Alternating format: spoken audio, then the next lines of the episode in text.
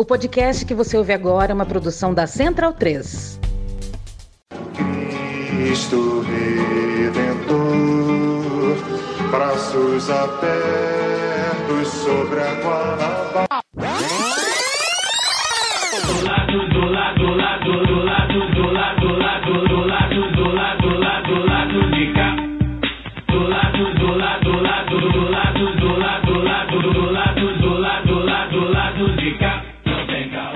Boa noite, moço. Boa noite, moça. Ouvintes da Central 3. Hoje é dia 27 de abril de 2022. Eu sou Fernanda Castro e hoje estou no lugar do painelista Caio Belandi, que está na capital federal e teve o desprazer de ouvir Bolsonaro. Força aí, viu, Caio? E o lado B do Rio está de volta depois de um final de semana de carnaval inesquecível. É o episódio 232 chegando no seu feed. Ao meu lado, aqui no Saui Studio, eu tô com Daniel Soares e Fagner Torres e Luara Viembratel. É, antes da gente começar, só um recadinho rapidinho. Pode ser que você ouça anúncios em alguns momentos do nosso programa. Esses anúncios são dinâmicos, ou seja, para um público aleatório e de marcas aleatórias. É uma forma da gente monetizar não só o nosso podcast, mas principalmente ajudar a Central 3, a melhor produtora de podcasts do Brasil. Se puder, não pule os anúncios. Se você ouvir algum anúncio muito estranho que acredite que não seja compatível com nossos valores humanos, pode nos avisar por e-mail, pelas redes sociais, porque a gente veta um monte de coisa, mas sabemos que algumas coisas podem passar. É mais ou menos o mesmo esquema do Medo e Delírio em Brasília, podcast aqui da casa. Então, depois de seis anos, a gente abriu o nosso programa para anúncios, principalmente para ajudar a Central 3 a se manter, porque a nossa produtora ficou muito tempo com o estúdio fechado. Porém, se você ouviu algo que não quer ouvir no lado B, reclame, beleza? Então agora vou dar boa noite aos painelistas Fagner Torres. Boa noite, moço. Boa noite, moça. Boa noite, moço. Boa noite, moças, na verdade, né? É, estamos vivos aqui, né? Depois de, eu diria, alguns dias de excessos. Um pouco mais vivos de espírito, um pouco menos vivos fisicamente. É, pois é.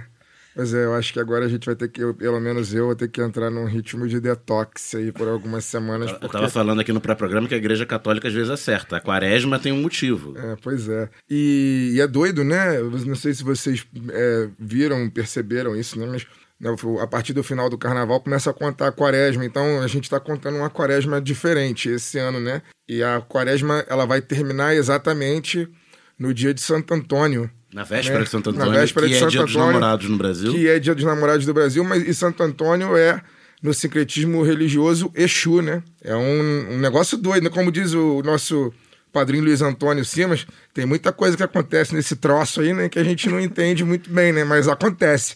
Vai saber por quê, né? Né? Boa noite, gente. Boa Vivam os noite, moço Daniel Soares.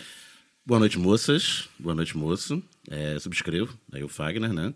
Estamos nessa essa quaresma tardia, essa quaresma de Exu, e que vai juntar, é, não só no Rio, mas nesse Brasilzão aí, com a- as festas de junho, né?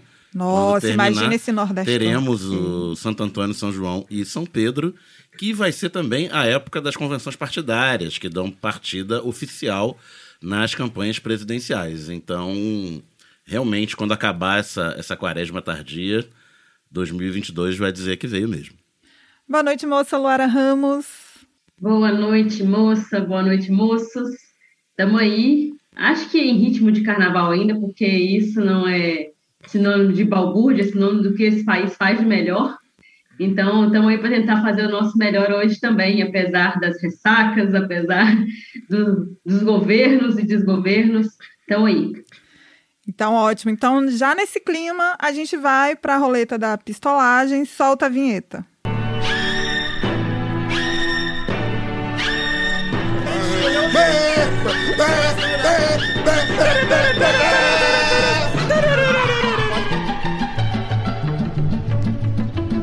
Roletão da pistolagem.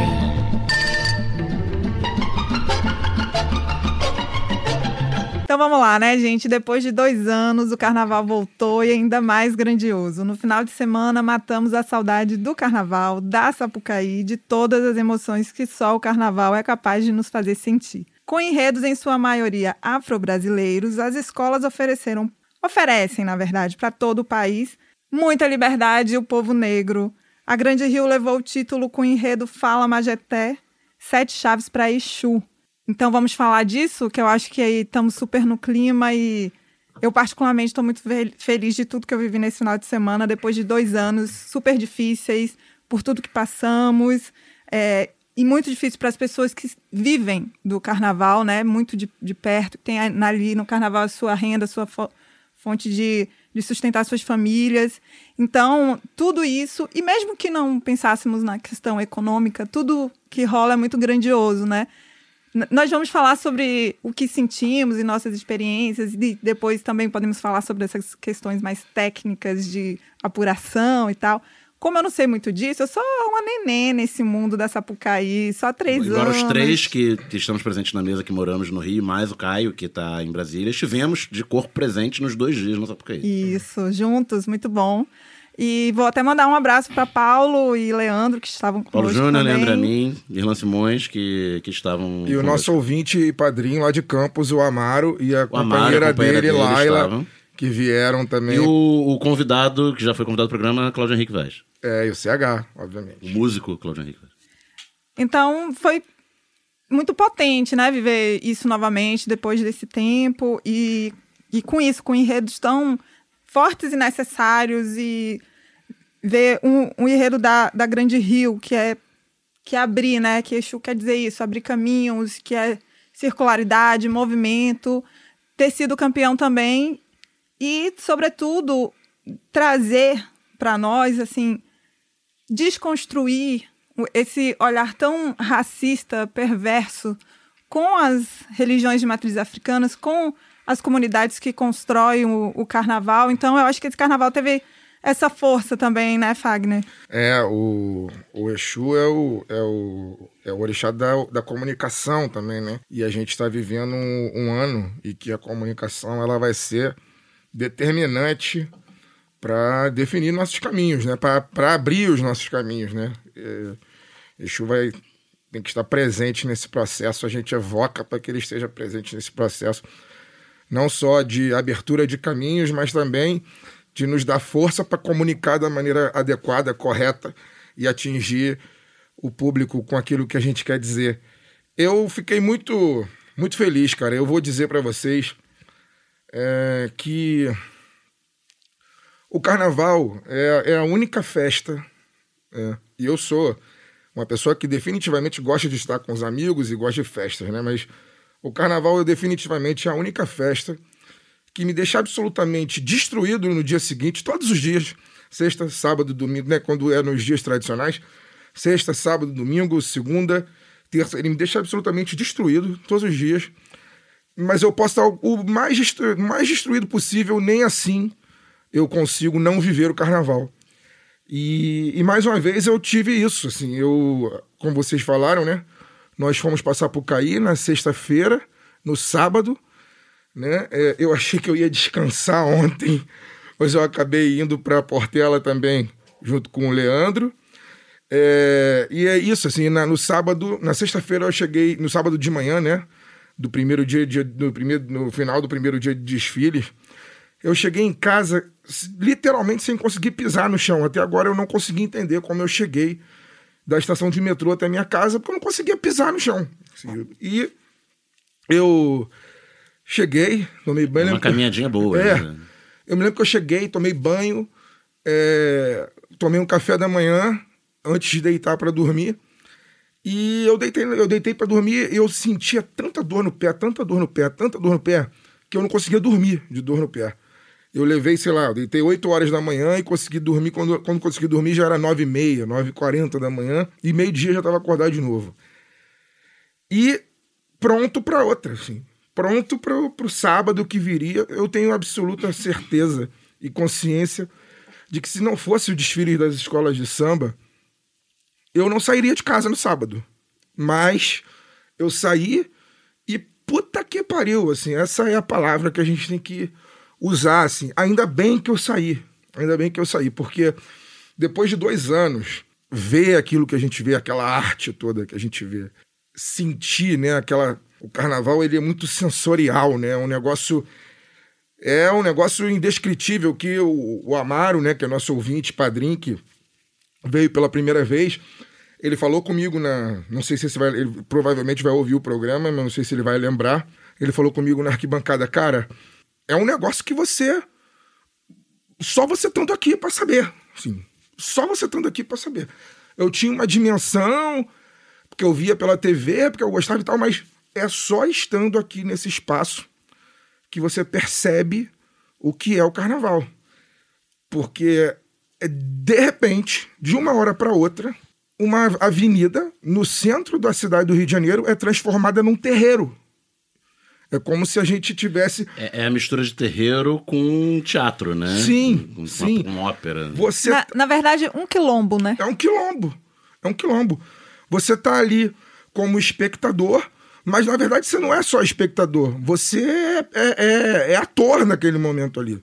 E por isso é inconcebível fazer o desfile das escolas de samba sem público. Como que chegou a acontecer com o futebol, com as Olimpíadas e tal. Sim, eu falei, né? Eu tava, como já falei que a gente viu os dois dias de desfile. Quando a Grande Rio, que foi, acabou sendo a grande vencedora né, do, do carnaval, quando ela entrou na avenida, eu com dois minutos de desfile falei, cara, é campeã, a Grande Rio vai ser campeã. Quando Só- entrou aquele abre-alas, É, né, com as só bandeiras se- de vermelho. Só se acontecer uma catástrofe, enfim, os carros né, der- der- vão dar ruim na entrada. Se não acontecer nada, a Grande Rio já é campeã, cara. A energia que eu senti com a entrada da Grande Rio, eu nunca tinha sentido antes. Eu acho que é, o carnaval, eu não sou especialista, não sou comentarista, né? não sou estudioso do assunto, eu sou um curioso. Eu gosto de ouvir e ler muito quem entende para poder absorver. E eu acho que o carnaval, ele tem alguns momentos de redefinição do que é o carnaval. É, eu acho que talvez aí, vou, né, vou citar só os que eu me lembro assim de cabeça. Paulo da Eu Portela, nos tem- anos 40. Não, não, assim, tô falando- já vou puxar pra cá, assim. Não, não, é Paula, Império Serrano em 48, é o Salgueiro em 60, com a É. é. Pamplona, Joãozinho 30 nos anos João- 70. é, é, eu acho e, assim- E agora a gente tá vendo. Eu acho assim, eu acho que o Bumbum Paticumbum pro Gurundum em 82 é, um- acho que é um momento de redefinição do que é um desfile de escola de samba. Né? A escola de samba Império Serrano que foi pra, pra avenida para criticar as super escolas, né? E que tava escondendo ali os bambas do, do samba. É o Ratos Irubus em 89. É o Kizomba em 88. É o Áfricas da Beija-Flor em 2007 a Mangueira em 2019. Aí, de repente, veio até, até aquele momento, até ali, eu acho que a Grande Rio entrou na avenida, se eu não me engano, por volta de 3 horas da manhã de domingo. Foi a penúltima. A gente tinha ali, como último momento de redefinição do carnaval, a Mangueira em 2019. Aquele desfile incrível que a Mangueira fez, que E que tá muito próximo, né? Que já teve 21. é, e que foi incrível. E a gente, todo mundo, quando ela né, entrou na avenida também, já tinha certeza que a Mangueira seria campeã. E aí, de repente, a Grande Rio redefiniu também, novamente, ela colocou o sarrafo do que é um desfile de escola de samba ainda mais alto do que o que a Mangueira fez em 2019. E eu acho isso muito impressionante, assim. Eu acho muito impressionante. Porque não é um enredo qualquer que ela resolveu levar para a avenida. Como eu falei, eu escrevi no Twitter, né? Eu acho que o desfile da Grande Rio, ele seria histórico e marcante em qualquer época, em qualquer lugar. Mas sendo no Rio de Janeiro e sendo no Brasil em 2022, diante de tudo que a gente está vivendo nesse, nesse, nesses últimos anos, o que a gente viveu na pandemia, né? O abandono, a gente viveu um abandono, né? É, é óbvio que eu, a gente não pode nem se colocar no lugar de, de quem sofreu ainda mais, porque teve muita gente. A gente aqui, por exemplo, teve a possibilidade, eu não chamo nem de privilégio, porque eu acho que esse é o mínimo, mas a gente teve a possibilidade, por exemplo, de trabalhar em casa durante toda a pandemia, né? se expor o mínimo possível, quando 90% da população não, não teve essa escolha, não teve essa possibilidade, foi colocada no corredor da morte. Muita gente que não tinha, né? Que você olha assim e fala, cara, fulano de, fulano de tal morreu e antes da pandemia você pensa assim, cara, se não tivesse uma pandemia, esse cara viveria 40, 50 anos a mais do que viveu. E aí, depois de tudo isso que a gente viveu, cara, de todo esse abandono, de toda essa. Eu acho que o Brasil, de certa forma, ele chegou e falou assim, mostrou na nossa cara e falou: a vida de vocês não vale porra nenhuma, entendeu? Se vocês morrerem, foda-se. Eu falei isso já acho que uma, aqui uma vez, que para mim o, o, o, momento crucial desses dois anos aí quase de, de tragédia que a gente está vivendo no Brasil, sem falar da eleição de 2018, mas eu quero falar só da pandemia para cá. Mas para mim o momento crucial é quando o presidente da República vai à televisão pela primeira vez em cadeia nacional. Ele usa a seguinte expressão: se for acometido pela doença, ela agirá no máximo como uma gripezinha ou como um resfriadinho. O que, que ele quis dizer com isso naquele momento, né? Se acontecer comigo, não vai dar em nada. Vocês que se fodam, entendeu? O que vai acontecer com vocês, foda-se. Eu sei que comigo eu tô tranquilo. E aí, depois de tudo isso, cara, a gente viveu o que a gente viveu na, na Sapucaí esses dois dias.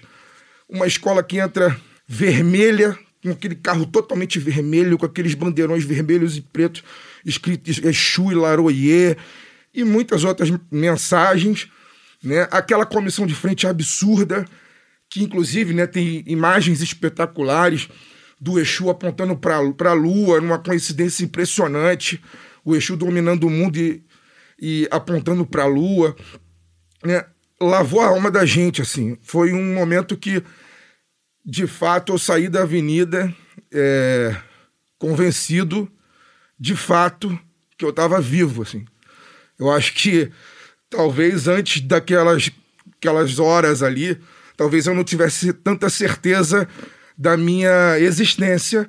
E quando acabou aquilo, que eu tive a oportunidade de ser, é, de transcender assistindo aquele desfile. E depois ainda ter tido a possibilidade de terminar aquela manhã saudando Martim da Vila, sabe? Eu terminei aquela manhã em estado de graça, assim. Eu falei, caralho, olha, olha o que tá acontecendo comigo depois de dois anos. Eu tô aqui, eu fui às nuvens com o desfile de Exu e eu terminei a noite lambendo Martim da Vila, assim. Literalmente atrás dele, atrás do bloco do Martinho, cantando o samba do Martinho, comemorando a vida, comemorando esse grande griot que o Brasil tem, que é Martinho da Vila. Então, cara, eu acho que a gente está de alma lavada, eu acho que a gente está de fato vivo e eu espero que essa energia que a gente carregou aí nesses últimos dias, nessas últimas horas, seja muito útil para as tarefas que a gente tem a cumprir nesses próximos meses. Inclusive, na hora ali no, no arrastão atrás da Vila Isabel, a gente não viu na hora, mas o Martim estava na nossa frente, né? Bem à frente das, Sim, das bandeiras da Vila sim. Isabel. Mas eu queria pegar esse gancho de que só estando lá, né, pra sentir o que é de verdade. E tem um fio bastante interessante do Rilan Simões no Twitter hoje, do o baiano que desdenhava do carnaval das escolas de samba do Rio e só entendeu o que era. O depois- Daniel não tem Twitter, mas sabe tudo que acontece Eu no tenho um Twitter. Twitter fake, autorizado. E aí é que o baiano que, que desdenhava do carnaval da Sapucaí e só entendeu o que era aquilo quando começou aí, que aí começou a frequentar as escolas, os ensaios de rua e entender a potência desse, desse mundo. E queria então chamar para conversa Luara para ver a percepção dela de alguém que viu pela TV, né? Que tá fora do Rio e que tá ouvindo a gente falar de tudo isso. Ah, você tem que estar lá, você tem que estar lá. Então qual é a visão de quem não estava lá? Tenho que estar, inclusive, espero que no próximo já eu consiga realizar esse sonho, porque eu sou é, uma, né, uma menina, uma mulher hoje, mas fui criada uma menina no interior de Minas Gerais, um interior que tinha aqueles carnavais famosos de bailinhos e tal, e na minha cidade, Conselheiro Pena, lá no leste de Minas, é, até tinha, até postei esses dias no Twitter, tinha desfile de escola de samba. Tinham três escolas de samba em Conselheiro, tinha uma beija-flor de Conselheiro Pena, uma mocidade. É mais escola per capita do que o Rio, certamente. é. e uma paz e amor, que era vermelho e branco. Então, a mocidade verde e branca e a beija-flor azul e branca. Eu gostava muito da beija-flor, porque meu pai saía pela beija-flor, mas depois que eu me consolidei como atleticana, ficava, achei que ficava meio feio torcer para uma azul e branca. E, enfim, a minha relação com o carnaval foi um pouco disso. E eu, apesar de ter passado, sim, por aquela fase de adolescente, que você fala, ai, Brasil, ai, tudo aqui, samba, não sei o que lá, mas eu sempre gostei muito de samba por causa do meu pai, principalmente. E, e eu sempre assisti desfile de escola de samba. Mesmo quando eu desdenhava um pouquinho lá, falava, ai, nossa, já vem lá, Globo querendo enfiar isso goela abaixo, sabe aquelas coisas assim de adolescente, de é, achar que a gente vai ser um pouquinho diferente, ou que, ah, não, ser brasileiro não é só isso. Aquelas, aqueles pre- preconceitos, né, que a gente vai armando ali para aquele momento, que a gente come- também começa a questionar um pouco o que, que a gente é, Mas eu sempre dava um jeito de assistir desfile de escola de samba. Não entendendo e tal, porque isso é mais recente.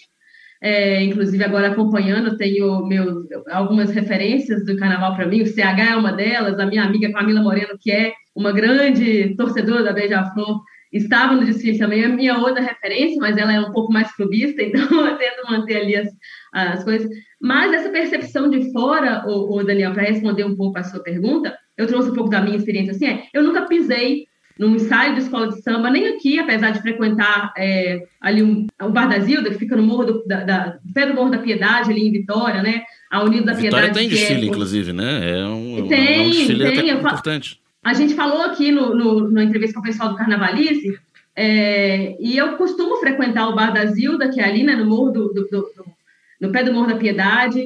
É, tem outras escolas bem estruturadas, assim, é um desfile bem bacana, que cresceu muito nos últimos tempos, porque entenderam a importância disso. Mas eu nunca fui, de fato, a um, a um ensaio de escola, erro meu, mas é, já pisei num terreiro. E eu acho que quem nunca pisou no terreiro não, não pode falar que entende Brasil, cara. E o que a gente viu agora, e eu achei que foi o mais interessante desse ano, foi esse resgate das escolas olhando para si.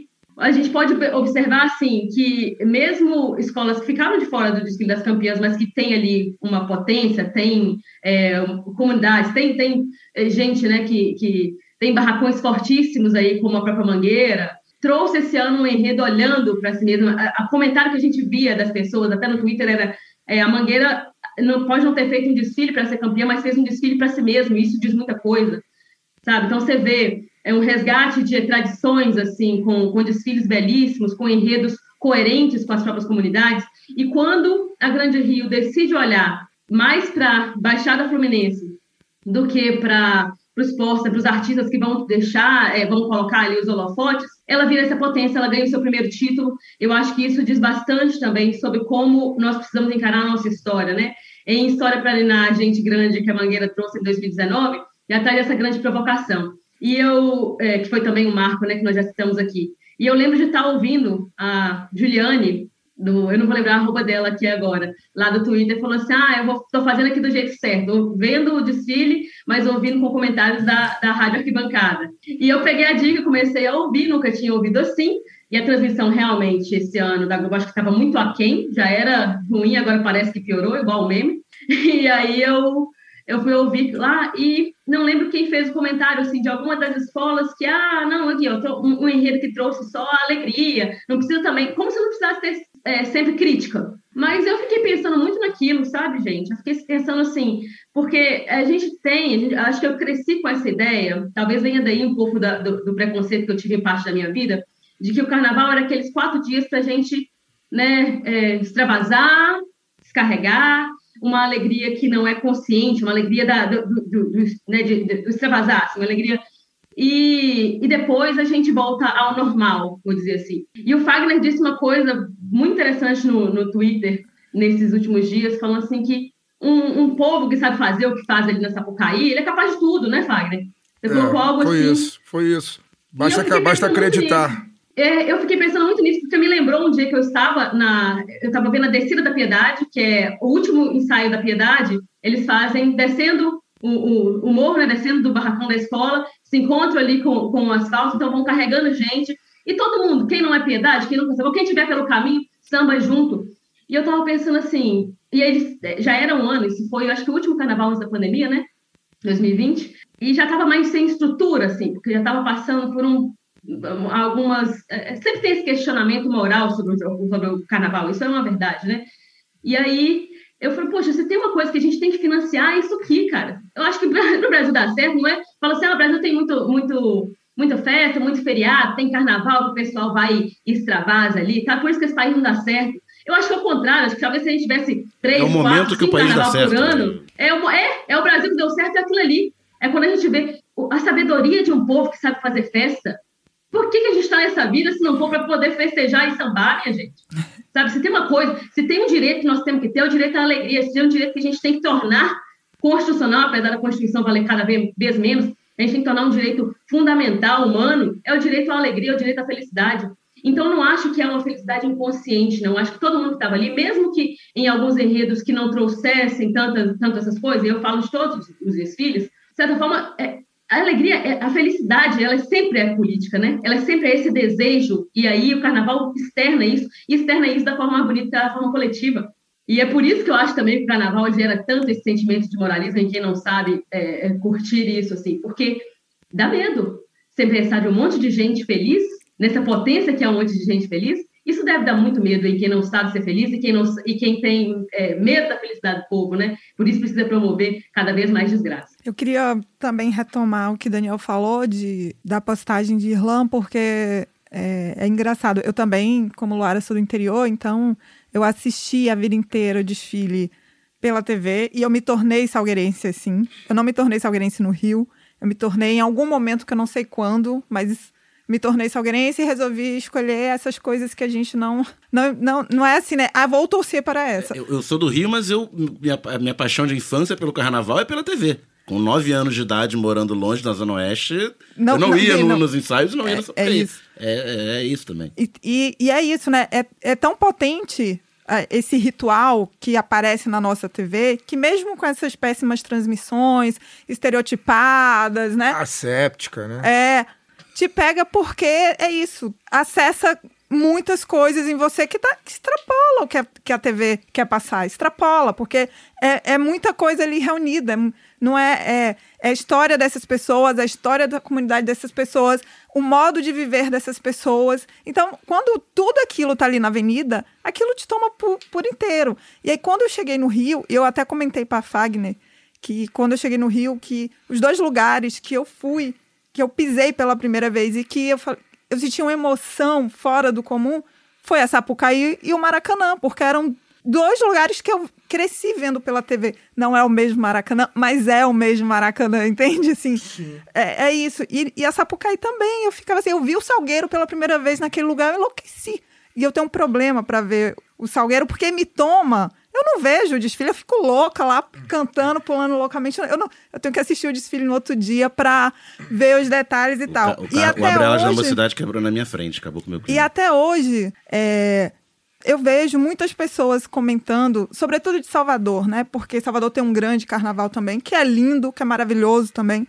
E aí, e aí muitas pessoas de lá comentam: ai, gente, eu não consigo ver graça nisso, eu não consigo ver graça pela TV. E, cara, uma coisa vai ser a TV. Você vê um ritual muito bonito, que tem início, meio e fim ali na TV. Só que quando você tá aqui, esse ritual não tem um início e ele não tem um fim. É, Sacou? não- Porque quando ele termina ali na Sapucaí, ele já recomeça. É, quando você está na Sapucaí, por mais é, paradoxal que possa parecer, você, mesmo estando ali assistindo, você não é voyeur. Você é parte do justamente, espetáculo. justamente. é. Você, você tem um papel próprio ali, né? E, e mesmo, e mesmo com tudo ali hoje, na verdade, que de, de uma certa forma sempre tomada por outras ações, como a TV, como o camarote, como. Ali dentro ele se refaz, cara. E tudo pode acontecer, entendeu? Não, e o Salgueiro, o acadêmico Salgueiro, e eu estou usando o Salgueiro como exemplo, que é a escola da Nanda aqui, ele não começa na Presidente Vargas e não termina na Praça da Apoteose. Ele é a Rua Silva Teles, ele é o Morro do Salgueiro, ele é o Barracão na Cidade do Samba, ele é o ensaio de rua na Conde de Bonfim, ele é tudo isso. E todas as escolas. Eu vou, não vou ficar citando aqui uma por uma, mas todas as escolas são isso. Elas são a sua comunidade, elas são a sua quadra, elas são o seu, seu ensaio de rua, que é a sua relação com a população ali, que muitas vezes não pode ir na Sapucaí, ou não tem dinheiro, ou não tem disponibilidade, mas é a população do bairro que está ali no, no, no ensaio. É a senhora costureira, é o carnavalesco, é o designer, é o tudo. E é por isso que quando eu falei que é um quilombo, é porque eu li recentemente Beatriz Nascimento e ela pesquisou quilombo. E aí, quando ela vai falar de quilombo, ela fala né, de não apenas aquele lugar que se fugiu. Não um, né, mas o quilombo é muito mais, com todas as contradições, com todas as disputas. O quilombo é isso, ideologicamente falando Que também. instituição sede fundada e sediada numa favela tem uma- 99 anos. 99 anos e que tem quadra no asfalto e que tem relação oficial com a prefeitura e que ocupa o espaço no bairro de classe média e que ocupa mentes e corações das pessoas de classe média também. Que instituição na favela, no, no Rio de Janeiro e no Brasil, tem, tem esse- essa potência? Pois é. é só só para antes de talvez a gente pular o bloco, só queria fazer também, já que Nanda tá- falou do Salgueiro, eu queria trazer aqui, porque minha relação é muito parecida. Quer dizer, mais ou menos parecida, porque Nanda diz que fica absolutamente enlouquecida quando o Salgueiro passa. E eu, né, não é segredo pra ninguém que eu sou Portela, por herança de, da minha mãe, né? E e eu sou um cara, né, também, tam- também não é surpresa pra ninguém que ouve esse podcast, o quanto eu sou um ser, um ser humano crítico, né? Sou chato. E, e eu não consigo, eu não consigo curtir. Eu cheguei a, eu cheguei a essa conclusão na segunda-feira, quando eu tomei coragem de ver a Portela passar na avenida na televisão. Porque quando. é, A Portela é muito diferente, obviamente, né? Todas as escolas mexem muito comigo, mas a minha escola do coração é diferente, assim, é, um, é não tem explicação. E, e aí eu, eu simplesmente não consigo curtir a Portela passar. Eu, eu fico de olho em tudo e fico extremamente emocionado. O Daniel, que estava do meu lado no dia, viu, e filho, a Portela começou a tocar a bateria, eu comecei a chorar. Não esquenta. No esquenta aí, ela passou, eu chorei. Aí, quando ela terminou o desfile, eu tava chorando. Eu só chorei durante 70 Mas olha, minutos. Fagner, eu fiquei muito E- emocionada com o e- desfile da Portela. Pois é, e, e aí é um, é um negócio muito doido, né? Porque eu sou fluminense, também por herança da minha mãe, por herança da minha família, e eu sou Portela por herança. Principalmente minha família quase toda também é Portela, mas é principalmente a minha mãe. E a Portela, quando ela passa na avenida, ela é. Eu, eu perdi a minha mãe há muitos anos, né? Já tem 32 anos. E a minha a Portela, quando passa na avenida, ela, a sensação que eu tenho é a materialização, a rematerializa, rematerialização da minha mãe diante de mim. Assim, é como se ela estivesse passando na minha frente de novo e falar só, eu tô aqui, eu tô viva. E eu não consigo curtir. Todo mundo me perguntando o que eu achei, e eu falando, ah, porque eu, o carro que passou quebrado, que não sei o quê, o outro carro demorou a fazer a curva, eu não sei se vai perder ponto em evolução, que não sei o que, sei lá. E aí depois eu fui ver na televisão, fui ver no Globoplay no dia seguinte, tomei coragem, fui assistir, falei, caralho, cara. Aí eu comecei a chorar de novo diante da televisão, porque por causa disso, que eu falei, porra, eu não curti a escola, a escola passou bonita pra caralho. Linda, tava linda. Tava bonita, e eu botando uma porrada de defeito, chorando, e botando defeito, e a escola tá bonita. Aqui esse toque de. Eu, eu fiquei pensando, né? A bateria, a bateria do mestre Nilo Sérgio fez várias, várias bossas de, de Ijexá nos refrões, e eu não reparei aquilo na avenida. Eu só fui reparar na televisão. É, é muito doido. Mas aí, para finalizar, eu só queria também fazer um registro, que acho que a gente não pode deixar passar, que tudo isso é, é, é espetacular, é muito bonito, mexe com a gente num lugar muito profundo, mas é um absurdo e não pode, na, na minha visão, e eu acho que na visão de todo mundo aqui, não deve ser tratado como tragédia o que aconteceu com aquela menina de 13 anos. Eu, eu, eu não tô com meu telefone na mão aqui, então eu não lembro o nome dela, eu vou pedir desculpas Raquel. depois. Raquel. E aí a gente pode, né, confirmar e falar, mas não pode deixar passar. Não é uma tragédia o que aconteceu com ela no desfile da. No, fi- no é uma no- tragédia, mas não é uma produto do acaso. Né? não, não é uma tragédia. Aquilo é um, aquilo é um crime. Assim, aquilo é um crime. O que aconteceu com aquela menina, a Raquel, na, se não estou enganado, na quinta-feira, né, no, já na dispersão, no, fin- já tinha acabado o lá em desfile. cima da hora. Já tinha acabado o desfile em cima da hora. É, é inadmissível. Raquel Antunes, 11 anos. Foi na quarta, É que foi o primeiro dia do acesso. É, é inadmissível que no Carnaval do Rio de Janeiro, na Prefeitura do Rio de Janeiro, que está careca de saber faz- como fazer o Carnaval, inclusive o atual prefeito se vangloria de ser um amante do Carnaval, um entusiasta do Carnaval. A Liesa já está cansada de saber fazer Carnaval. É inadmissível que uma pessoa perca a vida, seja durante o desfile, seja no final do desfile, seja no início do desfile, se não for por um motivo aleatório. A pessoa infartou e não deu tempo de socorrer e morreu. Uma menina que estava com a família, ela resolveu subir no carro, parece, e morrer por causa disso é absolutamente inadmissível. Isso não pode passar. A Liesa tem que ser responsável. Não é a Liesa, na verdade, né? É a Liga RJ, É a Liga é RJ, né? É. Como se isso fosse É. possível. A Liga é. RJ tem que ser responsabilizada, a Prefeitura do Rio tem que ser, ser responsabilizada, e essa família não pode simplesmente ter perdido uma filha e ficar sem nenhuma explicação, é, sem nenhuma. Sem nenhuma. Né, a palavra talvez não seja boa, mas é sem nenhuma. Não pode ficar sem nenhuma compensação, porque isso, o que aconteceu não é normal, não é admissível que uma criança morra num ambiente em que todo mundo sabe o que deve ser feito e o que pode ser feito e simplesmente não foi feito, porque se tivesse sido feito ela não teria morrido. Eu não sei se vocês querem comentar depois dessa fala do Fagner, eu fiquei até meio. Se vocês querem comentar sobre os resultados, a apuração, tanto da, da- do acesso quanto da série ouro. Daniel, Daniel é bom nisso, que ele guarda tudo de é porque eu cabeça. também não sou boa, não, né? Eu tô, eu tô cabeça. aprendendo É, ainda. Julgamento é sempre subjetivo, né? Sempre, embora haja critérios, né? haja justificativa para as notas, ainda não foram divulgadas ainda a- as justificativas. É, me parece que é consenso geral, é, internacional, o título da Grande Rio, daí para baixo e o rebaixamento da São Clemente. Isso me parece consensual. É, de resto, ah, há polêmicas na- nas notas, né? o fato do samba da própria Grande Rio e da, da Mocidade não terem é, gabaritado, alguma nota aqui, outra ali.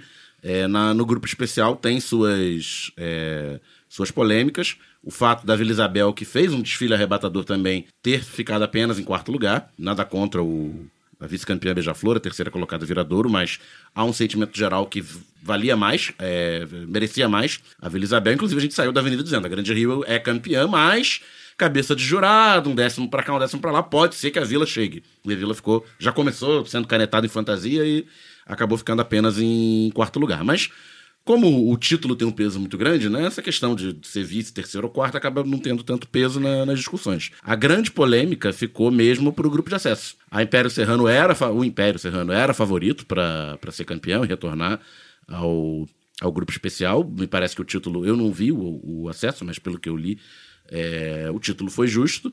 Entretanto, para quem viu, para quem é especialista, houve um problema grave na, no julgamento de outras escolas que eram consideradas favoritas, como a, Uni, a de Padre Miguel e a União da Ilha, que tiveram a mão, os jurados tiveram a mão muito pesada com essas escolas que, que poderiam, que considerava-se que poderiam ameaçar o Império, assim como considerava-se que a Vila Isabel podia ameaçar é, a Grande Rio. A União da Ilha ficou apenas em quarto lugar e a União de Padre Miguel, a Unidos de Padre Miguel em nono, é, contradizendo tudo, todas as expectativas após é, desfile.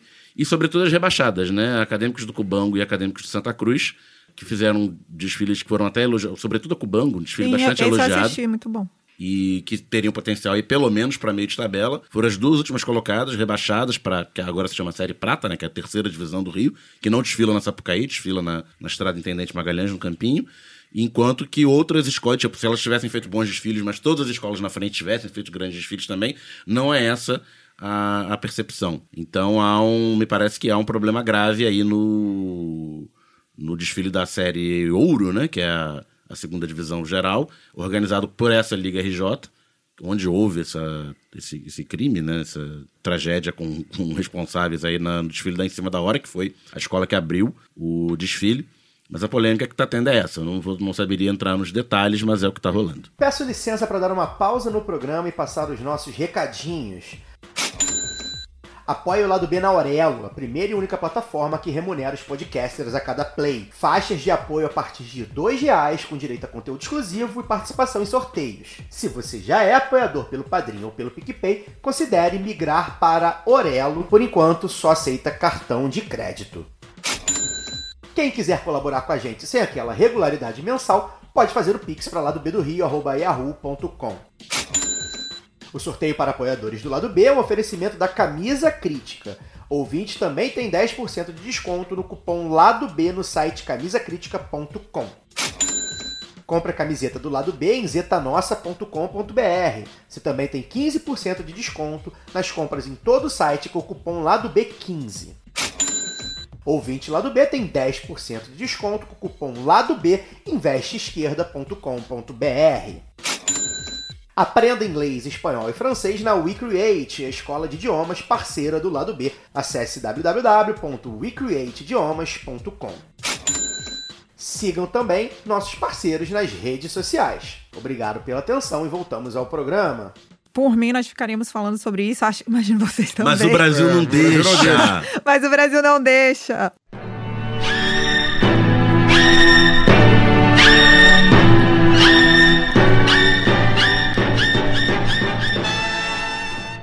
Esse país. E então eu também já vou jogar a bola de novo para Daniel, porque nós vamos falar do, do indulto que Bolsonaro é, concedeu ao Daniel Silveira e ele usou a expressão para conceder esse indulto que o que está em jogo é a nossa liberdade, Daniel. Essa turma gosta muito de falar de liberdade, né? Quando eles, na verdade, querem a liberdade para eles, liberdade para eles fazerem tudo que a gente sabe que, que eles fazem e que é transmitido para o seu eleitorado, para sua base de apoio, como a liberdade de ser escroto, a liberdade de ser babaca, a liberdade de ser homofóbico, a liberdade Violento. De, de ser, de ser violento, etc, etc, etc. E é uma tática muito usada, né, pelos conservadores que, que defendem tudo menos a liberdade de, de inverter os sentidos, né? Aquela coisa da nova língua do, do George Orwell. Por exemplo, se você é, é contra o aborto, você não se considera. Você não fala que você é contra o aborto, você fala que você é pró-vida. E assim por diante, os exemplos são, são inúmeros. É um grande lance para ele jogar para a base dele, né? Que está afrontando o STF. Elegeu que o STF, como o STF tem um papel de guardião da Constituição, que ele cumpre bem mais ou menos, mas tá lá cumprindo mais ou menos, é, acabou barrando muitas iniciativas de atentado à Constituição e ao Estado de Direito por parte desse governo. Então foi eleito como um inimigo em.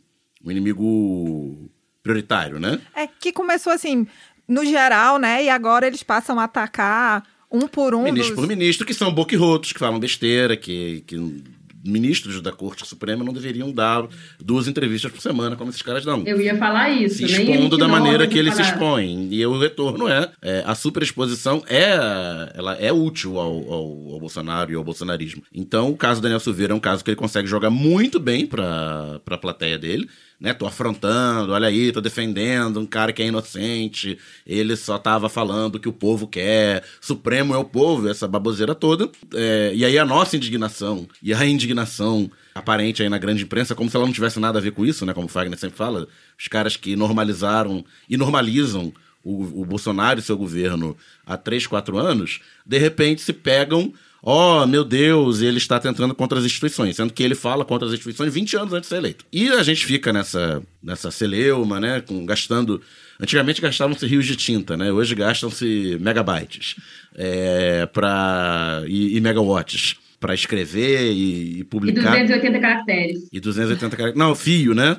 Se o fio tiver 10 posts, são 1.400, são 2.800 caracteres. É, pra polemizar essa história toda. Quanto mais polemiza, melhor é pra ele, porque melhor ele fica pra base dele. E a gente parou de discutir o preço da gasolina, parou de discutir o preço do pão, parou de discutir o preço do feijão, parou de falar que a carne tá aqui, um quilo de carne tá 80 reais. Lara, É, então, eu, eu não sei se, se parou assim, é porque é tanto absurdo, né, Daniel, que a gente às vezes acha que é uma coisa de cada vez. E eh, também acaba ficando um pouco perdido, assim. Eu acho que vale questionar é, aquilo que eu sempre falo, assim, de como a gente tem tratado a política como se a gente estivesse lendo uma revista Caras, né? Ah, o fulano disse isso, olha, o ciclano fez não sei o que lá.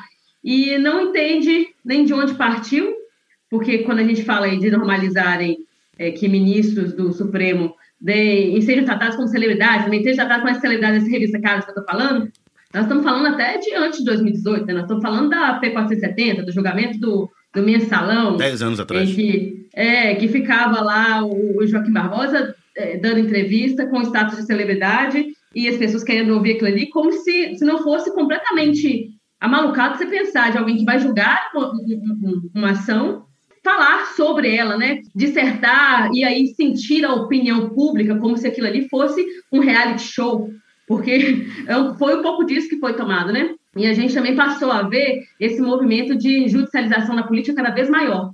Então, deixa de se tratar sobre método legislativo mesmo, né? Que, o- que é, que é o que eles estão questionando, que de certa forma a gente devia estar fazendo. Então, eu vejo que a provocação que o professor Alisson Mascaro faz muitas vezes, eu gosto daquela provocação de falar que o, o Bolsonaro é o maior leninista do Brasil, é porque o cara está o tempo todo enfrentando instituições que nós, à esquerda, nós, nós, do campo progressista, não precisa nem ir tão longe assim na esquerda, viramos e falamos: isso aqui ó, tá corrompido, isso aqui precisa ser mudado. Aí o cara vai e balança esse negócio, mas é um, um balanço plástico, como é o fascismo, né? Porque a gente não, não pode deixar de dizer o que, que é o bolsonarismo. Né? É neofascista, esse é um governo, é, eles falam de extrema-direita, eu ainda acho pouco, é um governo neofascista, precisa dar nome às coisas.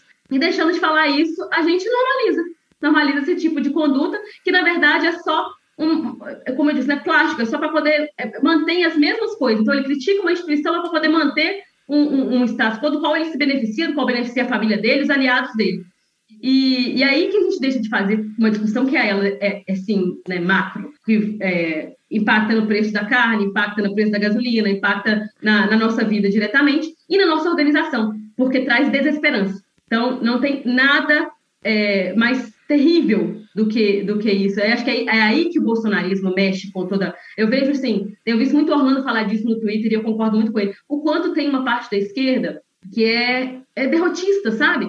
Que fica o tempo todo falando, não, mas é muito difícil, mas olha lá, ele já é que não sei o que lá e ganhou não sei quantos seguidores. A gente vai falar disso aqui hoje ainda, eu acho, é, né, desse movimento aí pós-venda pós do, do Twitter e tudo mais. Mas, pô, tá, e aí? O que, que nós vamos fazer? Onde é que está a nossa organização? Vocês vão ficar esperando o Lula é, falar que, ele. Não, nós temos que dizer o que, que, que, ele vai falar, cara. Se é o nosso candidato, então quem é que seja, e nos organizar para isso, mas não, depois fica chorando que não tem um projeto assim de país, ou então que a agenda está rebaixada, porque os caras já entenderam, todo dia pipoca é, é, no noticiário aí, que Lula vai revogar. Não, agora não vai revogar. Agora você vai ver. Agora não sei que lá, reforma trabalhista. E aí fica um monte de gente lá, torcedor de, de, de manchete, cara. Dá para aguentar um negócio desse? E aí se perde, né, as discussões. Ninguém mais lembra, por exemplo, que de, Petrópolis foi destruída, sabe? Que ninguém mais lembra que, que daqui a pouco que a Raquel, menina, foi, foi, morreu depois do desfile. E vai virando essa sucessão de desgraça. Então não dá para a gente ficar. É, não é que não tem que ser discutido, eu acho que tem tudo, não existe uma, exatamente uma cortina de fumaça, sabe? Sempre se usa isso quando a gente quer priorizar uma pauta que nós achamos que é mais cara. Eu acho isso muito problemático. Mas se organizar direitinho, né? Aquela. Não, todo mundo Pô. E aí a centralidade do debate. O governo Bolsonaro ele se vendeu como candidato, se vende como governo como antissistema. E aí a gente tem que ficar mostrando, mas que antissistema é esse que só é o cachorrinho do sistema? Né? Que antissistema é esse que faz uma política de preço da Petrobras? Pois eu acho, eu que acho é que pra... aí que a gente erra. É. Eu, não, eu não acho que esses caras querem saber se é antissistema, se é pró-sistema, sabe? Eu, e eu acho que nós temos que dizer que, olha, antissistema somos nós, nós queremos um novo sistema, nós Sim. queremos um negócio que. Não, mas eu não estou falando para falar para eles, falando para falar para a população. Eu sei. Eu sei, pois, mas eu acho que nem para a população, porque eu, eu, quando eu falo dessa coisa da desesperança, é isso também, porque aí o cara vai falar assim, não, mas é assim mesmo. Ah, mas, poxa, olha como a política é suja. Ah, lá, agora, e, e vende como a mesma coisa, sabe? Aí quando você tem gente conversando, articulando, ah lá, a gente, vocês estão aí brigando, mas tá lá o Lula com o Alckmin, entendeu? É isso que, que eles vendem como, como sistema, e eu acho que do lado de cá nós não soubemos subverter. A gente não soube falar assim, olha, como é que é, como é, que é a política real e a política real não, não é o que a política deve ser. Entendeu? Acho que falta esse, esse, esse pulo da, da desesperança para. Eu gosto muito de uma crônica do, do Enfio, em que ele diz né, que para nos governar o sistema nos tornou é, pessimista, então tira tudo que a gente tem de alegria. Ele vai citar a Copa, mas também né, a gente fala, pode falar aí do carnaval, do samba, e ele termina dizendo: pessimistas do mundo, univos. eu acho que isso mais. Eu acho que é muito isso, sabe? A gente tem tanta. Vamos pegar aqui o nosso, nosso pessimismo e organizar o nosso pessimismo, organizar a nossa revolta, porque acho que falta um pouco se propor. Eu já falei isso aqui antes, assim, como a gente. É, é a esquerda perdeu muito referencial, principalmente depois do, da queda do muro de Berlim, né? E e deixou de, de ousar, assim. Então, hoje a gente está no campo de, de, discutir, claro que já tem mais tempo isso, mas assim, discutir só uma manutenção de uma democracia que já não é mais democracia há muito tempo. E quando as pessoas olham para essa democracia e falam, pô, mas a minha vida aqui, é, eu não, não, não, vi tanta Que melhor, já não é não, né, Laura? Que já não é não, que na verdade nunca foi, né? Nunca foi, mas assim, a gente tem ali uma melhorazinha e aquilo ali, de fato, tem que parecer pouco pra gente, gente. Não dá para a gente ficar alardeando que o, que a gente ganhou nos governos petistas foi, ó, oh, é onde a gente pode chegar. Não, eu não quero. Eu, eu já vivi aquilo, eu quero muito mais do que aquilo. E para poder fazer isso só com organização, porque o Lula sozinho vai chegar lá. Eu vejo gente citando, assim, talvez a gente, não sei se a gente vai passar por aqui, mas eu vou tentar ser rápida nessa explanação, porque eu estava pensando muito sobre isso, assim é, sobre essa treta que fica sempre entre seristas e petistas e tal. E eu acho muito ruim, assim, principalmente porque eu acho que é um, um, um, rebaixamento do que é a política, no sentido de que a gente coloca que político precisa ser aquela pessoa que entende tudo, quer estudar e tal, porque olha como o Bolsonaro é burro. Só que ele é cercado de gente, né? Ele é cercado de, de, de uma equipe que é, é, orienta para aquela, aquela burrice organizada. Da mesma forma, a gente tem um candidato que se diz preparado, que escreveu livros, caramba, mas não articula com ninguém. Então, nós não estamos. É, quando eu volto a dizer que política não é sobre debater ideias, mas sobre organizar a gente, é isso que, um, que eu espero de um candidato. Porque mesmo no, no, no, nos governos petistas, né, que a gente tinha ali é, uma, poderia pensar, né, que tem uma, uma vontade política maior, não conseguimos avançar em pautas, avançar em pautas históricas da esquerda como a reforma agrária. Não conseguimos avançar numa política de segurança que não, não continuasse matando o povo negro, a juventude periférica. Então, assim, de novo, a gente tem que, tem que organizar a nossa gente para pensar assim, o que, que é inegociável. Porque nós também precisamos chegar nessa banca e dizer, olha só, nós estamos lendo aqui na manchete, isso aqui tá, tá, tá, mas nós que estamos sustentando é, é, essa candidatura, a gente quer isso, isso e isso, sabe? E não é uma esquerda que propõe, é uma esquerda que está o tempo todo reagindo, é uma esquerda que é antirracista, mas não quer propor é, uma mudança na estrutura que permita essa estrutura não ser mais racista, entende? Então fica ali na resistência e quantos dos nossos estão morrendo, sabe? Fica na, ah, eu sou é, é, antimachista e não sei o que lá, eu sou feminista, tá bom, mas e o que, que nós vamos fazer para poder mudar estruturalmente é, um país que continua matando mulher todos os dias? Sabe, isso não, não, não, não, não- no caso ali, quando a gente, essa vontade com, com as ideias, não pode ficar só aqui na, na ordem do desejo, né, gente? Isso precisa ser é, organizado, de fato. Wagner? Não, acho que eu não tenho nada para falar. Acho que Daniel já passou, Luara passou brilhantemente. Não tem, de verdade, não tenho nada para acrescentar. É, eu também super concordo com eles. Então vamos avançando na pauta, porque a gente vai continuar falando de Bolsonaro, né? Não tem como fugirmos. Espero que sejam só os últimos oito meses. Depois Né? a gente nunca mais. Só Sim. fale quando ele for preso. Inclusive, Lula respondeu ele, né? Em relação aos sigilos, Lula respondeu. Você não viu isso? Que é, Não, tem é, aquele o- negócio do em 100 anos saberá. Saberá. Aí Não, Não, mas isso, é- isso é oito fake. meses. Isso é não, fake? isso é fake. Ah, o, que pena. o do Twitter é fake. Ele, ele, fe- ele deu uma declaração Sim. eh, com risada dizendo que isso vai mudar e tal. Mas o do Twitter é e- fake. E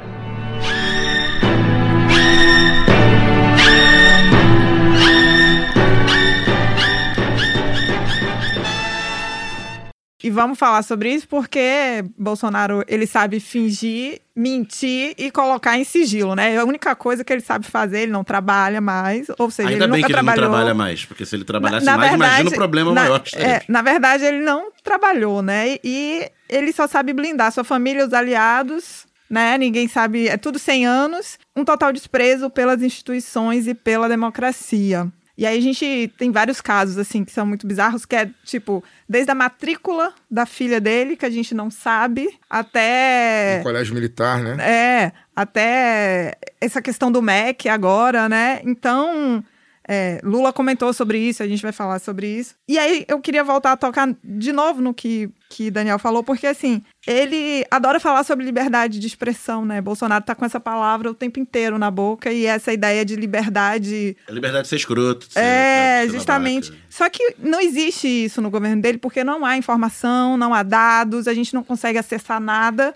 E é direito de todo mundo acessar esses dados, né? E a gente continua sem saber, ou muitas coisas sobre a Covid, por exemplo, nesse. Do- no, no Brasil, porque eles não forneciam, te- teve que ter um. Consórcio um de imprensa para de- poder ter o número de infectados, de Então, mortos. de existe vacinados. uma lei de informação de 2012 que coloca que a, a transparência, inclusive, ela tem que ser ativa. O governo, todos os dados que não são sigilosos, ele tem que se, ele tem que se organizar para fornecê-los de forma ativa. Não, não tem que chegar alguém e perguntar. Entretanto, estando dentro da máquina pública, inclusive, a gente vê que muito mais fácil do que você dizer que não vai cumprir a lei é você desorganizar. É só desorganizar o sistema. Você desmonta a área que, é, que, que o trabalho dela é fazer dados. Você desmonta aquela área. Então o dado não é produzido, então não tem dado. É, e, na verdade, isso ele usou para vários campos Várias nesse coisas. governo, né? É o modus operandi. O modus operandi do, do governo. Inclusive, teve uma denúncia, não lembro agora quem que foi a jornalista, gente, vocês me perdoem, não sei se era da CNN, falando que, ah, exclusivo, o governo avisa que não vai ter dinheiro a partir do próximo mês para pagar certo. Nós estamos falando de provedor de, de, de, de Serviço dados, de processamento né? de dados. Processamento de dados, inclusive de dados referentes à Previdência, né, INSS e tal. É, e primeiro aí- queriam privatizar o SERPRO. É, e a data prévia, então a gente via, não por acaso, né, vinha com o mesmo discurso de, de financiarização avançando sobre os direitos do povo brasileiro. É, então a gente vê assim que o, por que, que o neofascismo e o neoliberalismo ele- ele- eles dançam tão é, no mesmo compasso, né? E sempre, sempre procuram ser o par um do outro aí. Os caras têm um desconhecimento. Eu lembro do Paulo Guedes, assim, chocado, porque descobriu que o orçamento precisava passar pelo, pelo Congresso, né? É um cara que foi formado para poder tra e foi trabalhar com quem? Foi trabalhar no governo de Pinochet, sabe? Na ditadura de Pinochet. Foi Então, estagiário caras, no eles- governo do Pinochet. É, eles têm essa. essa E que veia, sempre trabalhou assim, com o mercado financeiro. No governo do Pinochet, o orçamento não, precisava passar no Congresso. E eu acho, eu acho um absurdo quando as pessoas dizem assim que ah, é, virou um balcão de negócio. Nunca foi um balcão de negócio. Aquilo ali, os governos neoliberais, mas principalmente o governo Bolsonaro, é um clube de vantagens para os próprios aliados. Sabe, é onde os caras vão ali, aqui cada um por seu quinhãozinho, Meus e vem amigos. falar que a mamata acabou. Meus amigos, nós estamos num governo que existe um orçamento secreto. E realiza. Pior, realiza, que ele não é realiza, secreto, a gente sabe. realiza um orçamento secreto. Pensa o que seria desse país ah, se Lula ou Dilma, ou até, sei lá, Ciro Gomes, tivesse num um governo que tivesse um orçamento secreto, que não sabe para onde está sendo destinado o dinheiro público. E a gente, quer dizer, a gente sabe para onde está sendo destinado esse dinheiro público, está sendo destinado para lotar o bolso de deputado, para lotar o bolso de senador, para poder sustentar né, esse governo e, e fazer campanha desse governo.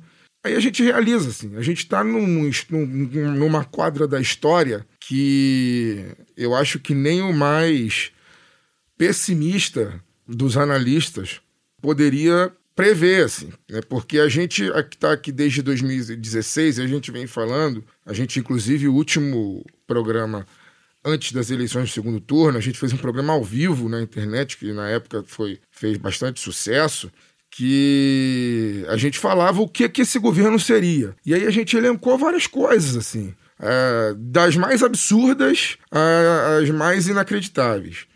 Mas esse governo consegue ser pior do que tudo aquilo que a gente falou. Assim. A gente falava que o nível de corrupção seria, aumentaria dramaticamente. A gente falava que a censura, muito provavelmente, faria com que a gente não tivesse acesso mais a dados, não tivesse mais acesso às ações do governo. A gente falava que seria um governo que empoderaria os racistas, empoderaria os, os homofóbicos, empoderaria os, os misóginos. Né? A gente falava que morrer muito provavelmente aumentaria muito o número de pessoas mortas em função de violência. A gente falava da polícia, né, que a polícia seria muito mais empoderada a matar a juventude.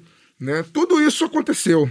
Tudo isso está acontecendo, na verdade. Só que, por exemplo, orçamento secreto é uma parada que a gente nunca pensou que pudesse acontecer esse governo. Ou se acontecesse, teria é, consequências. Mas não. É uma parada absolutamente naturalizada. Parece que é normal. Parece que todo governo faz. É, a gente passou por uma pandemia que o governo simplesmente se negou a comprar vacina. Quando o mundo todo estava vacinando já, o Brasil E os dados sobre isso a gente também não sabe.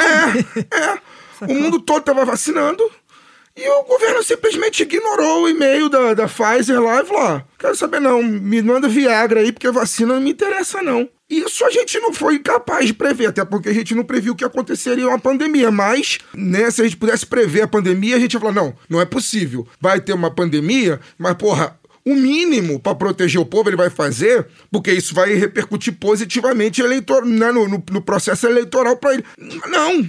A lógica é completamente inversa. É deixa morrer mesmo, entendeu? Inventa uma nova língua aí, fala da, da liberdade, eu, as pessoas têm que ser livres para escolher não se vacinar, e etc, etc. Né? E esse é o momento histórico que a gente está vivendo, assim. Sem a menor consequência. Na verdade, o que a gente espera, o que a gente deseja, o que a gente milita e o que a gente comunica é que, ao acabar esse inferno, as consequências comecem a aparecer. E aí não é só pro Bolsonaro, né? Não é só pro Bolsonaro, não é só pros filhos dele. São pra esses generais, são para esses empresários que bancaram tudo isso, são para os seus apoiadores é, no Congresso Nacional, toda essa turma. Isso não vai dar para prender 54 milhões de pessoas, que é o, o número de eleitores que ele teve na última eleição. Talvez ele tenha aí uns 40, 35 milhões de eleitores na próxima eleição. Não vai dar para prender 35 milhões de pessoas, mas que se prendam uns 50, pelo menos os cabeças, assim. A família, esses generais aí boquirrotos que ficam comprando Viagra, comprando leite condensado para fazer sabe lá o quê. Uma coisa que, quando a Fernanda começou a falar, assim, eu acho que a gente comentou isso na roleta passada. É, eu acho que muito dessas coisas do sigilo, né, e também de fazer e falar, ah, quero ver quem é que vai me pegar, é muito essa demonstração de força que o bolsonarismo precisa, sabe? Porque eu já falei, é plástico. Precisa, tem, É tem que coisa que manter ele- a histeria. Isso, isso, da base. Exato, e aí as pessoas que, é, essa, essa, esses 30% ali que se mantém, 25%, 30% da base dele que não arreda o pé, depende disso também. Porque é um negócio que aí eu já vou entrar, não, não quero entrar porque não é a minha área, mas que a gente percebe quando a gente vai falar de uma manipulação dos afetos, né? É uma coisa assim, é, dói para as pessoas perceberem que aquilo ali é errado, porque é, é compreender que elas erraram, compreender que elas não são exatamente aquilo, então retroceder é um negócio que dem- vai demandar muito tempo, assim, o Brasil precisa entrar em análise, e eu acho que só isso também não basta, e é por isso que eu falo tanto da organização, né? a gente vai precisar, sim, de certo acolhimento, como a gente, que é, aí é que é o mais difícil, como a gente que não quer ser acolhido, como a gente que quer seguir naquilo ali, porque vai doer demais perceber é, que elas não são isso tudo que elas dizem que elas são, sabe? É- é- são pessoas que querem ser fascistas, mas elas não têm força nem para isso. Porque elas continuam. Gente que é lascada, gente. Nós estamos falando dessa, de- desse pessoal, sabe? E que defende, ah, liberdade, liberdade para ter arma, não consegue comprar o arroz, mais o pacote de arroz, que está custando mais de 20 pontos. Entendeu? Aquele arroz que você comprava antes. Então, é esse o país que, depois de quatro anos, né, Fagner, que vocês fizeram aí o, o programa, preveram a previsão que ninguém queria estar certo, mas que não foi por falta de aviso. E, e eu não sei, eu, eu, eu fico pensando assim, eu ouço muita gente falar assim, ah, o Brasil precisava passar por isso. Eu, eu, sinceramente, não dá para poder. O Brasil não precisava passar por. É, é- é igual o torcedor pandemia que fala que o time de tem que ser rebaixado. O time tem que ser rebaixado É. pra aprender. Vitória aprendeu É, aí, Fernando? Só piora, só que- piora. Só eu acho que a gente não aprendeu, sabe? Eu acho que a gente não aprendeu e vai seguir não aprendendo enquanto a gente não olhar, como a gente começou, né, falando de carnaval, enquanto a gente não olhar pra gente mesmo, enquanto a gente não, não abrir a comunidade, né, não, não, não, não conversar ali com, não fizer uma gira para Exu de verdade E, e pensar na nossa comunicação, e não estou falando dessa comunicação a gente às vezes fica cobrando, ou até que a gente faz aqui, é a do dia a dia, é com a nossa Lara. gente, é... Eu, eu fico pensando sabe? muito assim, em que momento é esse time, sabe? Que momento? Porque a gente vai ter que ter muita estratégia para comunicar tudo que a gente precisa comunicar, ter momento. E aí, como é que eu vou conversar lá com minha vizinha? Em que momento eu vou, eu vou sabe? Tudo isso eu acho que tem. E, e é no dia a dia, é, mas e nesse momento do dia a dia, E não dá saca? pra é, pensar que isso vai não é simples. É, Não vai virar E não é- justamente, É, não é simples. A gente não é só- Lula ganhou, tomou posse, a gente é, fez e, festa. não- e tem uma outra coisa, não é só, e não é dizendo, não é despolitizando o debate que a gente vai conseguir alcançar esse lugar que, que vocês estão falando, né? Não é. Na verdade, de- foi despolitizando não- que é. a gente chegou até Isso, Pois é, justamente. não é dizendo que eu vou governar com a, a esquerda, a direita e o centro, vou, eu não quero saber se é de direita, se é de esquerda. Vou governar se é de- com os competentes. Eu vou governar com os competentes. Não é dessa maneira que a gente vai fazer a população acreditar Não. que a política Pode é importante, pode ser outra coisa. O, di- o Deep Zap não vai desaparecer no dia 2 de janeiro se o Lula tomar posse dia 1 Pelo contrário, ele vai ser canalizado para manter essa histeria contra o novo governo. Sim, sem dúvida. E digo mais, Daniel, ele sempre existiu. Sim. Ele não existia o WhatsApp, mas já existia as fake news aí. Se a gente for pegar, eu, eu já. É, Até campanha de 2010, assim, eu me lembro daqueles e-mails apócrifos com montagem da Dilma com escopeta do lado, sabe? Aquilo ali já era o Deep Zap que você está citando. E antes disso tivemos também, tivemos a- a- o sequestro né, do, do Abel Diniz, aquela coisa toda, isso sempre existiu. Acontece que agora eles tiveram alguém com, já tinha muito tempo que a direita não disputava de fato uma eleição assim, é, com, com chance de ganhar, agora eles tiveram isso no Bolsonaro e no bolsonarismo como movimento para poder manter essa mamata que eles dizem que acabou. Então, assim, eu, eu acho que já entrou numa. A, a Fernanda fala, né? Do, como é, qual que é esse, esse time? Como é que é essa hora?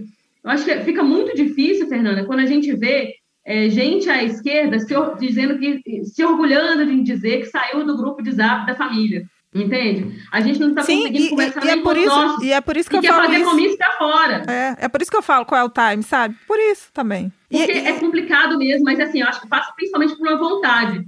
Sabe, o, o diálogo, ele, ele não é, não é, é diferente do comício que a gente sobe num palanque e fica lá falando. O diálogo pressupõe pelo menos mais, mais uma voz ali. E aí, para poder falar, você tem que se predispor a escutar também. Nós estamos cada vez menos assim. A gente se isola ali no, no, no Twitter, a gente bloqueia as pessoas, a gente sai dos grupos de WhatsApp. E eu, eu tenho muita clareza, assim, eu acho que a gente tem direito, sim, de escolher os nossos interlocutores, mas isso é um luxo no momento em que nós precisamos falar com mais pessoas e que a gente continua ali. Eu não vou nem dizer, nem vou usar o termo de falando para a bolha, não, porque muitas vezes a nossa bolha também não nos ouve. Então, às vezes, nem falando com a nossa bolha, sabe? É muito mais restrito que isso. A gente precisa mesmo de uma estratégia, mas uma estratégia que eu acho que ela, ela passa principalmente ou primeiramente pelos afetos, sabe? Por um acolhimento com, com, com o que nós somos de contraditórios, aí já vou entrar de novo na, na, na análise, na psicanálise, mas eu acho que um pouco disso, porque às vezes a gente está ali falando, falando, falando, e, e nem a gente mesmo está se ouvindo.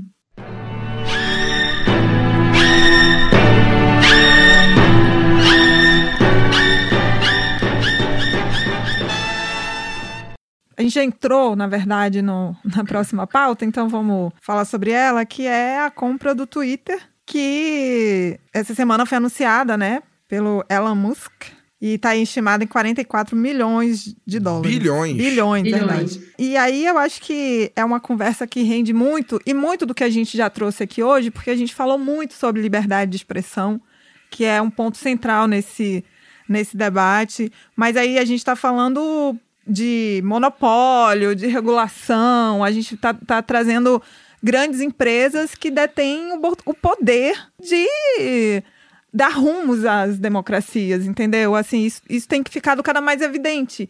E pelo que eu vi, é uma compra que deixa de ser. que vai virar um monopólio, então, cada vez mais centrado no dono e que. E aí, como ela vai funcionar, é somente ele que vai dizer. Isso é muito sério quando a gente está falando de tudo que está em jogo, né? Tá falando de um sujeito que há dois anos ou dois anos e meio atrás declarou que nós vamos, nós vamos dar golpe onde a gente quiser. Fala se referindo ao que estava acontecendo na Bolívia, porque ele tinha interesse na reserva de lítio que a Bolívia tem. Né, esse sujeito, é essa figura aí que comprou é, essa rede social é- gigantesca que é o Twitter. E é uma figura que tem muitos episódios de violência em relação a quem discorda dele, quem pensa diferente dele, ele ataca, ele persegue. Então, é, Nossa, parece alguém que eu conheço. não é? E aí, já, um certo presidente. já que a gente está falando disso, vou aqui também reforçar que a extrema-direita no Brasil ganhou nos últimos dias muitos seguidores, muitos seguidores, ao mesmo tempo em que a interação dessas pessoas caíram bastante, mas os seguidores aumentaram. E Bolsonaro, por exemplo, ganhou 65 mil Em novos 24 horas, em né? 24 horas. Luara, Então, a primeira coisa, assim, sobre, sobre o Twitter, é que foi engraçada a reação da Twittosfera, né? Eu frequento, vou falar, frequento o Twitter desde 2009, mais ou menos ali quando ele foi lançado. Já tive outro perfil, é, apaguei, fiz um outro, aí o outro também virou um monte de vezes. Ah, eu acho que eu devia apagar. Na época da minha campanha, isso virou um celeuma, assim. Caramba, eu já tinha xingado muito o Flamengo aqui, no Espírito Santo tem muito flamenguista, como é que eu faço? É, enfim, o pessoal tratando como se, nossa, agora o Twitter foi privatizado, como se ele não fosse essa empresa antes. É, acho que era uma É, empresa pública, eu não é, a galera Era, vive era, imundo. era uma empresa, era- ele era uma empresa pública que Era uma que- cooperativa popular? Era é, uma empresa pública que combatia a disseminação de notícias falsas e discursos de ódio. Agora que vai ficar ruim, né? né? Imagina. Inclusive, o Twitter é uma das empresas que está ali é, no Congresso o tempo inteiro para barrar o PL das fake news que está rolando no Brasil, sim, né? sim. É, o. Inclusive, escutem Lá lá do B Notícias. Sobre esse tema que é muito importante. Fernanda. Excelente, inclusive, porque traz outros pontos que é, às vezes a gente fala fake news, não pensa, né? Por exemplo, sobre publicidade. Esses caras gostam muito de falar de, de liberdade, mas estão entrando na nossa casa, estão entrando na nossa, nas nossas vidas de uma forma muito violenta, né? Com, como é que a gente vai discutir de liberdade quando os caras já estão em, em predição de desejo, sabe? É, é uma, uma loucura, mas realmente ficou muito bom lá do B Notícias sobre isso. E eu queria falar é, é dessa ideia também, que acaba naturalizando, de que essas empresas façam parte das nossas vidas e ditem as nossas vidas, né, os caminhos da nossa vida, mas não se responsabilizem por isso. Então, esses caras que o tempo todo atuam né, com, com lobby para poder barrar é, regulamentações, a gente até falou um pouco disso também aqui na entrevista com a doutora Cláudia Maria da Dico sobre crimes de ódio, né? E o Twitter, na verdade, a internet, né? Lá atrás a gente pensou que poderia ser um, um lugar que desse vozes para as pessoas, a gente viu que continua tendo voz quem paga mais, quem continua, quem, né, no- o crescimento orgânico hoje é muito, cada vez mais difícil, e esses caras não respondem, sabe, não participam do debate de, de uma forma igual, assim, né, não se responsabilizando pela, pelo que fazem, nem abrem a caixa preta, como é, que critério é esse dos algoritmos, né, como é que isso é feito, muda de critério a todo momento, então a gente fica à mercê dessas, dessas big techs e, e moldando, né, moldando a nossa vida, moldando a nossa realidade, nossos, ditando os rumos, inclusive políticos do, do- do- dos países, a gente não pode deixar de lembrar os casos aí da Cambridge Analytica com o Facebook, nas, na- na- nas eleições lá do Brexit, na eleição aqui do Brasil, na eleição norte-americana. Quer dizer, um negócio que impacta diretamente na nossa vida, e toda vez que fala de regulamentação, surge um liberal para poder dizer que, ó, oh, estão acabando com a nossa liberdade. É uma Que empresa liberdade privada, é ela tem o direito de fazer o que ela quiser. É, que liberdade, mas que liberdade é essa, né? A gente continua Exceto quando que bloqueia liberdade é essa. Aí não pode. Isso. E é isso. E o que, que liberdade é essa? A gente tem que sempre reforçar que a liberdade de expressão, que é um direito humano, ela não é maior do que os outros direitos. Então, se se ela está gerando ódio e está impactando a vida de outras pessoas, fazendo com que outras pessoas possam até morrer, ela não tem que ser superior, ela não, ela não, não, não tem que ditar, entendeu? Ela, ela- existem outros direitos ali envolvidos ela- e isso precisa re- ser respeitado. E de Bolsonaro a esse grande empresário, é o mesmo discurso o tempo inteiro, o que fica fortalecendo as redes de ódio Não o à toa, inteiro. Não eu à toa acho- teve a notícia de que o governo brasileiro comemorou a compra do Twitter pelo Elon Musk, né? Isso como fato político, eu acho, também, né? Para poder, com esse crescimento, e falar, não, olha só agora que a gente tem liberdade, o que está acontecendo? Sempre usaram o robô, enfim. É, mas eu acho que também há um debate até mais profundo que precisa ser feito sobre crime de ódio, sobre fake news e sobre essa pretensa liberdade, que é, é, o que as guerras híbridas usam muito bem, né? Essa ideia, esses conceitos difusos de liberdade, democracia, liberdade de expressão, é, e as pessoas, quando falam assim, não, mas peraí, você vai regulamentar, eu não vou poder falar o que eu quiser, sabe? Como se fosse uma coisa sobre isso, assim. Quando, verdade, Como se a você devia já possa falar o que você quiser. Isso é. é, não, e também como se esse falar fosse uma coisa livre, espontânea e gratuita e a gente não estivesse falando de um- um- uma sociedade moldada por uma é, é, é, ideologia hegemônica, sabe? Uma sociedade que cada vez mais caminha para o seu próprio suicídio, né? Suicídio do planeta e fica lá falando que não, há um terrorismo climático, esse negacionismo, sabe? E coloca só em pauta o que é, é, ditado pelos, pelos lobistas, sabe? Pelo, pelo lobby, principalmente internacional, transnacional, assim. E, e aí deixa de moldar essa sociedade crítica, porque está cada vez mais difícil chegar nas pessoas, né? É, é muito difícil pro lado B competir com a mídia hegemônica que fica entre algumas famílias ali, assim. E aí cria-se essa coisa, não, que o, o, o Twitter poderia ser, tá, mas já não era, estava longe de ser, e agora, de novo meme, né? Agora parece que vai piorar, agora parece que piorou. Então, como é que a gente faz para poder transformar esse lugar?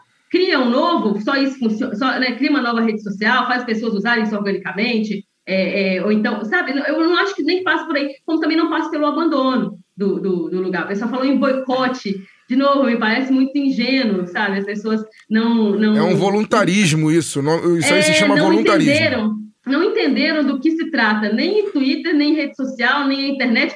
E o maior das coisas, né? Comunicação, que é relacionamento. Eu volto a dizer aqui, não dá pra gente achar que vai falar com o outro lado do mundo e tal, se a gente não tá conseguindo falar nem entre os nossos. E, de novo, não tô falando da bolha, não tô falando de, dessa, de- dos nossos, assim, mas do conseguir comunicar, vocês entendem? Do conseguir passar uma ideia. Eu acho que é isso que fica mais difícil, porque cada vez mais a gente está pensando em comunicação só como fala, e não como diálogo, né? A comunicação, acho que ela perpassa até o relacionamento. E, e aí, de- dois anos depois, né, de uma pandemia, do- dessa loucura que ficou no Brasil, que foi essa catástrofe, é, a gente vê também que há é, pessoas com... Eu, a gente já relatou isso aqui também outras vezes, com uma dificuldade de ressocializar, né?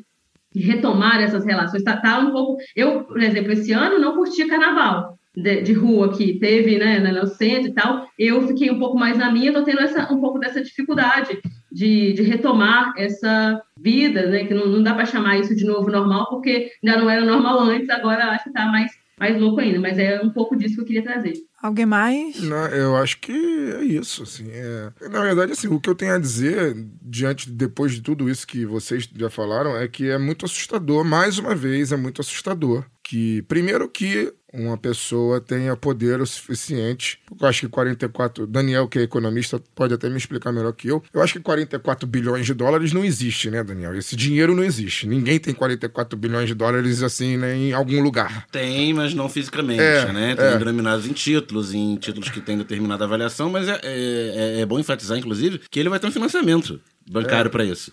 É, ele não tá pegando 44 bilhões de dólares dos ativos dele, do bolso dele, e colocando para comprar o Twitter. Ele vai ter um financiamento a juros bacanas, porque ele tem crédito, porque ele é um bilionário e ele é um cara do sistema e tal. Então, vários bancos que têm Porque ele mereceu. ele mereceu, é, ter esse crédito, né? Então é, é, pior, é pior ainda do que alguém ter 44 bilhões de dólares. É alguém que tem o crédito de 44 bilhões de dólares. Nós não teríamos, nenhum de nós É, pois aqui é, né? teríamos esse crédito. Nem Você quatro, compraria o 44. carro do Elon Musk? É. Acho, ele, ele, vende, ele vende carros, ele. inclusive. Ele vende vende carros. carros elétricos. É um amigo do meio ambiente. Então, então é, eu acho assustador isso. Eu acho assustador que uma pessoa é, concentre tanto poder, poder É, de é isso que eu ia falar, é mais do que poder financeiro, é poder poder político e político, é financeiro. poder ele, político. ele consegue mobilizar É poder 44 político. bilhões de dólares, mais do Isso, que é. ter os 44. E, Não e- é- e depois ele vai conseguir mobilizar muitas pessoas. Sim, não é, é- não é novidade. Esse é o ponto, né? Por que, que ele quer comprar? Isso. Não é novidade.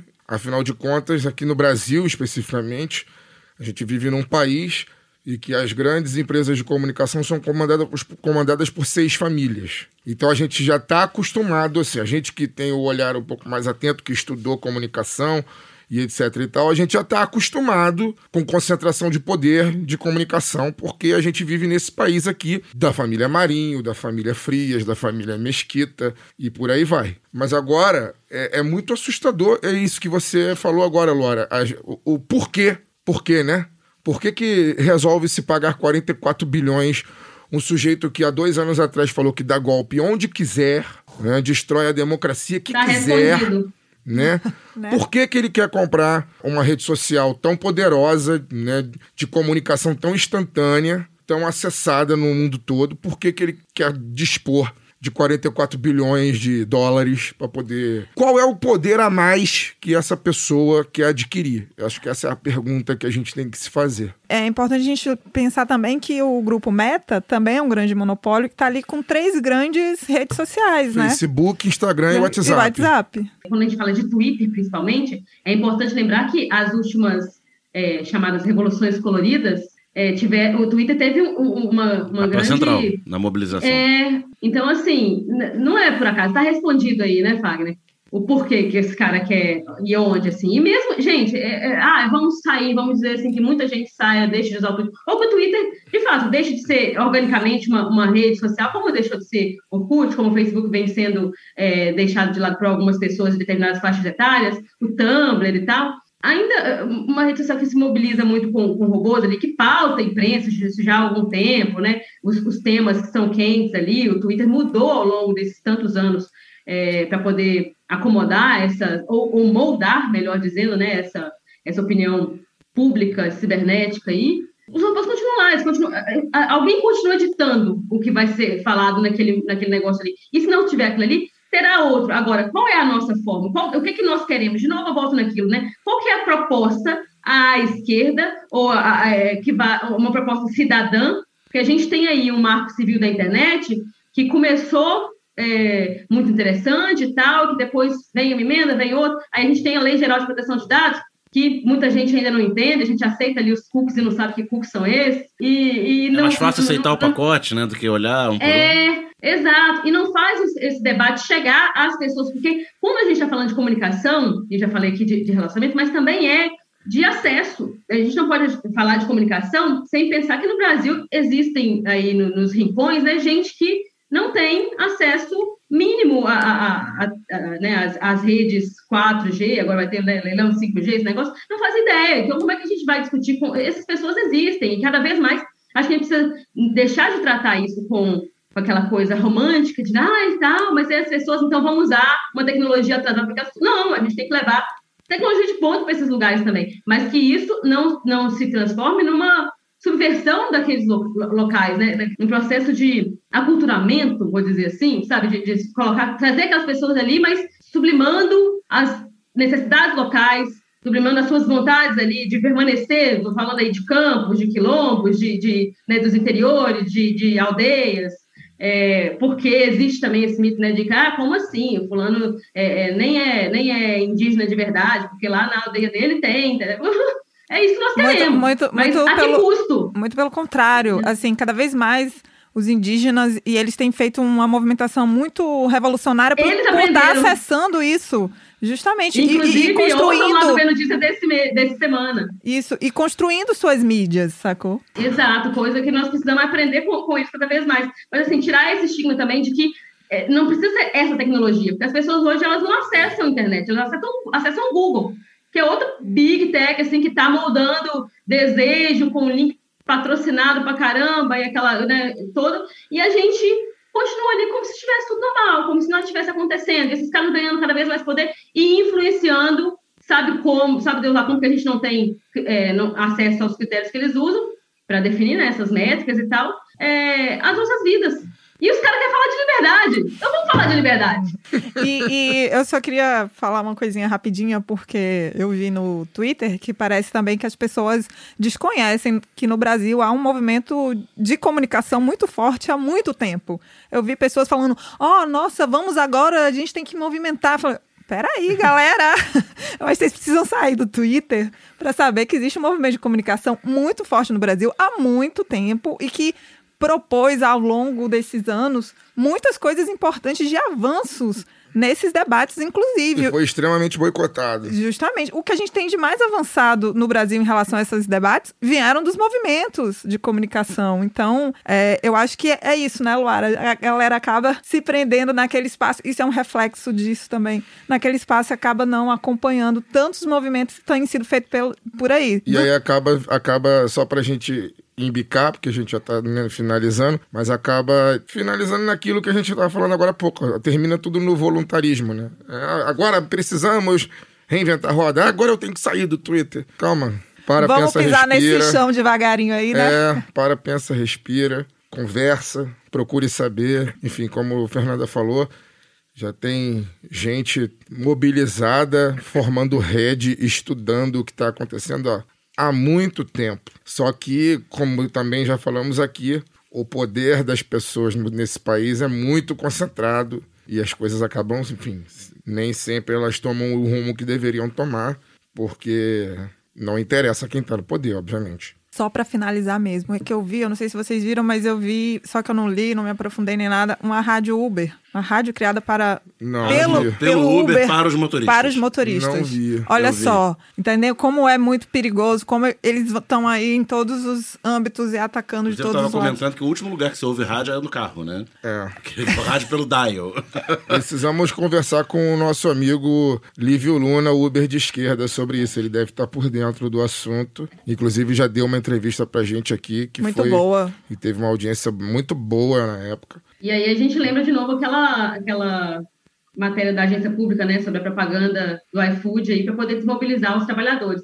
Então, eh, quando eu estou falando, eh, né, já, já disse isso aqui, é, nós estamos falando de comunicação, é disso também, sabe? É de uma ideologia hegemônica que está o tempo todo tentando moldar o que, que a gente não naturaliza ou não, entendeu? Porque não é possível que a gente tenha um transporte público gratuito, mas é possível que a gente fique duas, três, quatro horas no busão. É, é, sabe, é, é nessas minúcias aí que a gente acaba perdendo, assim, e por isso que eu acho tão importante organizar e propor esse novo mundo, que ele é de, de, de sonhos, mas ele é principalmente dessa vontade de fazer junto, e tem que ser junto. Sozinho, conduzir 80 caracteres, ninguém vai longe. A gente consegue. Só, né, os robôs não vão, não, não, não, não votam, não se organizam, não vão para as praças, não fazem carnaval. Somos nós que fazemos isso tudo. Antes da gente terminar, vou dar um recadinho bem rapidinho aqui. Só ressaltar novamente a importância de nos apoiar pela Orelo. Quem já é apoiador pelo Padrinho no cartão de crédito, migra seu apoio para Orelo. Mesmo que você seja conservador e não consiga desapegar do seu EP de preferência, ao menos faça a migração do apoio do Padrim para Orelo, belezinha? A Orelo tem funcionado aí como uma espécie de comunidade para unir podcasters e ouvintes. E vem novidade aí no aplicativo e logo, logo a gente vai anunciar. E é isso. A gente fica por aqui. Semana que vem a gente volta, o Caio volta. Então, vou começar aqui por Luara. Obrigada, Fernanda. Obrigada, Fagner, Daniel. Mais uma roleta aí, né? Eu adoro fazer as roletas, adoro as entrevistas, mas as roletas também a gente acaba ficando um pouco mais solta para poder soltar a nossa, a nossa língua. A gente começou de uma forma muito boa, com samba, com carnaval, com alegria. E eu acho que a gente deve terminar assim. Continuo reafirmando que o Brasil vai dar certo mesmo quando a gente puder fazer a festa o ano inteiro. Não precisa ser só o carnaval, porque a gente tem muita festa popular aí boa. Então, estão agora esperando o São É, João. eu, eu sou contra vários carnavais. Eu sou a favor de várias festas. Diversificar. Não, Diversificar, é. Vários carnavais, já tivemos dois esse ano, tá bom, Tem né? que ser uma vez por ano pra vamos- manter, manter o mistério. A Liesa tá, invent... tomar a um pouco Liesa tá canjica? inventando de fazer carnaval no meio do ano também. É igual Copa de dois em dois anos. Também sou contra. é- Também sou contra. É, ainda tem Copa do Mundo esse ano. Mas vamos, vamos tomar um pouco de canjica, dançar uma, um, um forrozinho aí, acho que a gente recupera bem. E estamos aí para mais uma, uma roleta. Espero que o pessoal que ficou com a gente até agora tenha gostado. Semana que vem estamos de volta. Fagner, Agradeço, Fernanda, Luara, Daniel. Acho que o programa, além de ser muito bom, é histórico. Pela primeira vez a gente tem duas painelistas aqui na mesa. Achei muito legal. Caio que se cuide. É, brincadeira, Caio. Tá Se no- cuidar mesmo, ele tá em ambiente inóspito. É né? verdade. é. Beba água, cara. Beba, Beba água, água. porque você vai precisar. E acho que, foi, acho que é muito bom, é isso. Foi um programa que a gente começou pra cima, começou, é, eu já falei, se sentindo vivo. E é muito importante que a gente tenha passado por isso depois de tanto sofrimento, depois de tanta dor, depois de tanta incerteza, porque o que nos espera agora pro longo do ano é, é pancadaria, né? Eu espero que seja só metaforicamente, né? Mas não dá para descartar que seja, inclusive, literalmente. É, e a gente precisa se preparar, precisa estar organizado, é, precisa estar animado para poder seguir em frente. É isso, semana que vem a gente se vê novamente, acho que com uma entrevista, se eu não estou enganado. Um abraço a todos, valeu! Daniel. Parabéns mais uma vez a Acadêmicos do Grande Rio. Subscrevo aqui o Fagner sobre a nossa composição meio a meio, né, de gênero aqui hoje. E até semana que vem. Ah, massa, gente, obrigada por estar aqui. Eu fiquei menos nervosa hoje, ó, tô melhorando, tô melhorando. Caio, Caio, cuidado. Dizer que é muito bom estar aqui no estúdio, é muito bom poder vir pro estúdio, conversar com vocês aqui. Dizer que eu esqueci de falar, o meu salgueiro vai para as campeãs. Eu não esperava isso, então Vai eu fiquei abrir o desfile das campeãs. muito no sábado. feliz com isso. E é isso, gente. Se não me engano, pro, se não me engano, o desfile das campeãs vai ser transmitido pela Multishow, eu acho. Se eu não estou enganado. Posso estar enganado, mas acho que não. Acho que é Multishow. A Globo não vai passar. Vai, vai pra fase de grupos ou tem que disputar pra Libertadores, o Salgueiro? Gente, um abraço para os ouvintes e até semana que vem. Boa noite, moça. Boa noite, moça.